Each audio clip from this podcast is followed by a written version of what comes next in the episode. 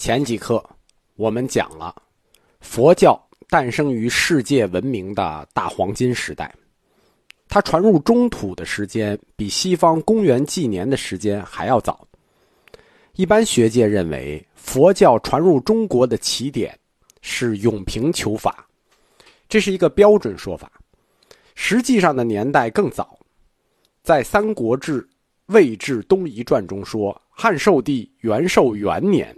那就是公元前二年，博士弟子从月之王使臣处受《浮屠经》。我强调一下啊，念月之。佛教一传入中国，它的四框架就发动起来，佛教历史成为中国史的一部分，佛教哲学是中国古典哲学的重要组成，佛教神学是中国文化中三大神学体系中最重要的一支。而佛教文化更是渗透在中国文化的方方面面，成为民俗。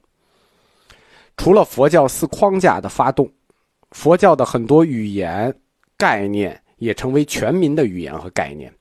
它的价值观，比如善有善报，恶有恶报，成为中国人群体无意识的思想根源。佛教文化与中国文化正式交锋的时间点是从公元三百年开始的。就是公元四世纪，这个时间持续了一百年。在此之前，佛教一直是一个孕育的状态。虽然现在研究佛教萌芽的资料非常的多，但实际上的真实情况是我们一无所知的。此后，佛教思想就跟中国文化高度相融起来，我们很难再区分出来，就是从公元四世纪以后。到底哪些思想是纯粹佛教的，哪些思想是纯粹中国的？两晋南北朝时期是佛教思想与中国文化交锋最激烈，并且扩展最迅猛的一个时期。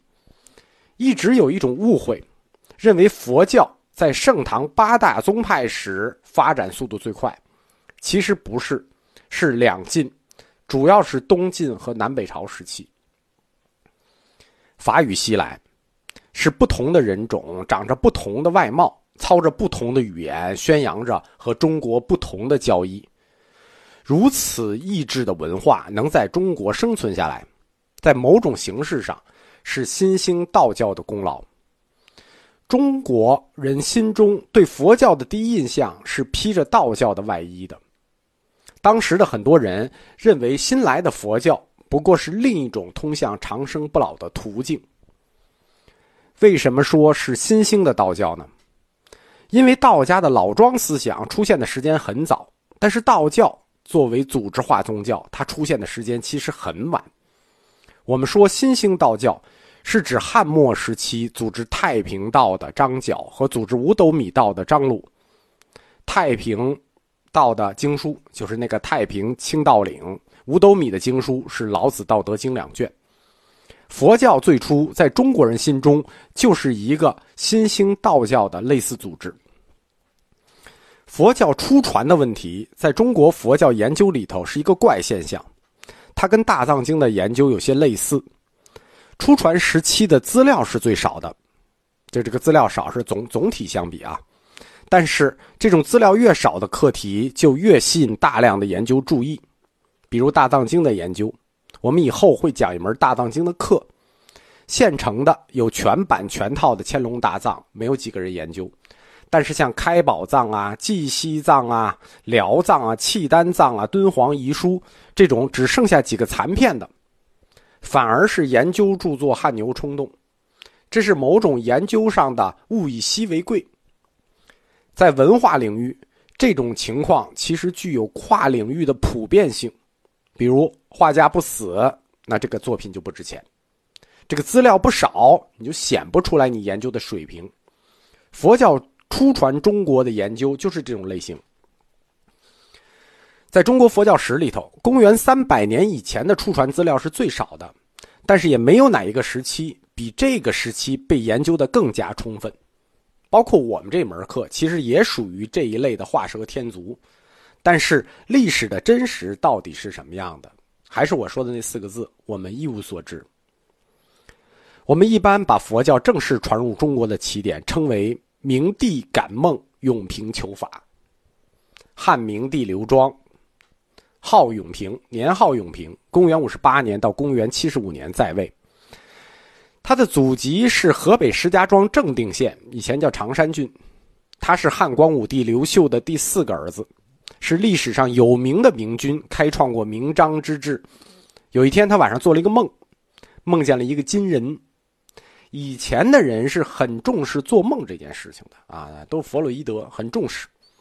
因为这个梦的原因，皇帝派使者出使西域，这个典故就叫夜梦金人永平求法。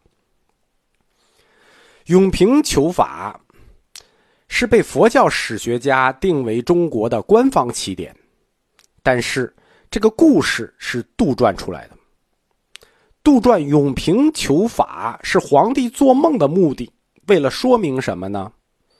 为了说明佛教是由官方引入中国的。因此，大道东流不光有合法性，它还有正确性。震旦皇帝自己做梦请来的。最早求法的官方说法是派张骞出使西域，但实际上在时间上对不上。但是这个普及版的说法曾经流传千年。张骞是汉武帝派遣出使西域的，死于汉武帝元鼎三年，就是公元前一百一十四年。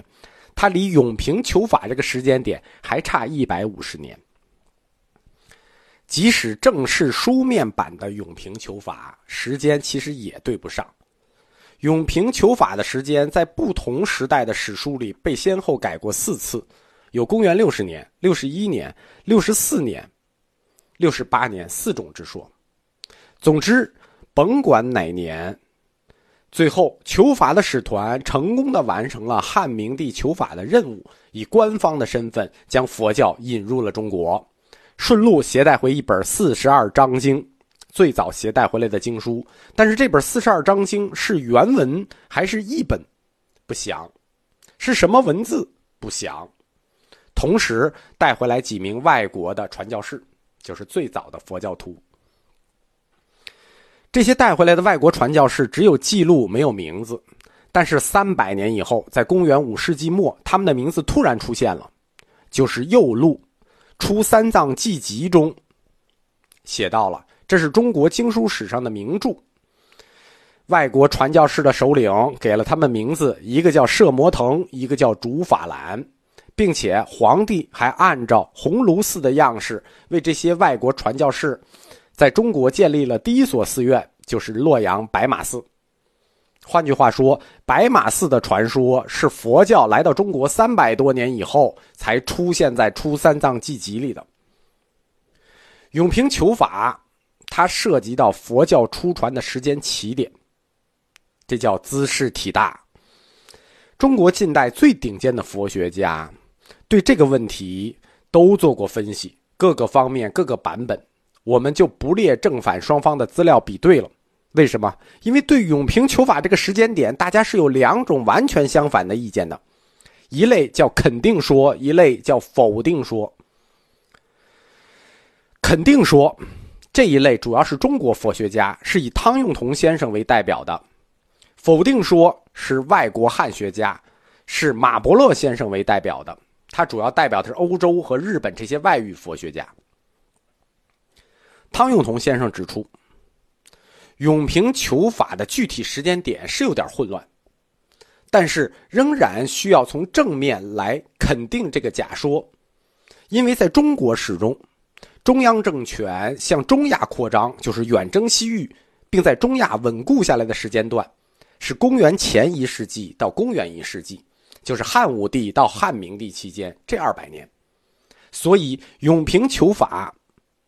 这个传说它具有背后的历史可能性，具体的时间点是不准啊，我们不能明确的说它在哪一天哪一天里。但是永平求法就应该发生在这个时间段里，佛教传入中国也就应该在这个时间段里。因此，汤先生指出，就他持肯定说，我们要用虔诚的态度来对待永平求法这个传说，永平求法可以确定为。中国佛教就是佛教出传中国的起点，但是相应的法国汉学家马伯乐断然拒绝了这个说法。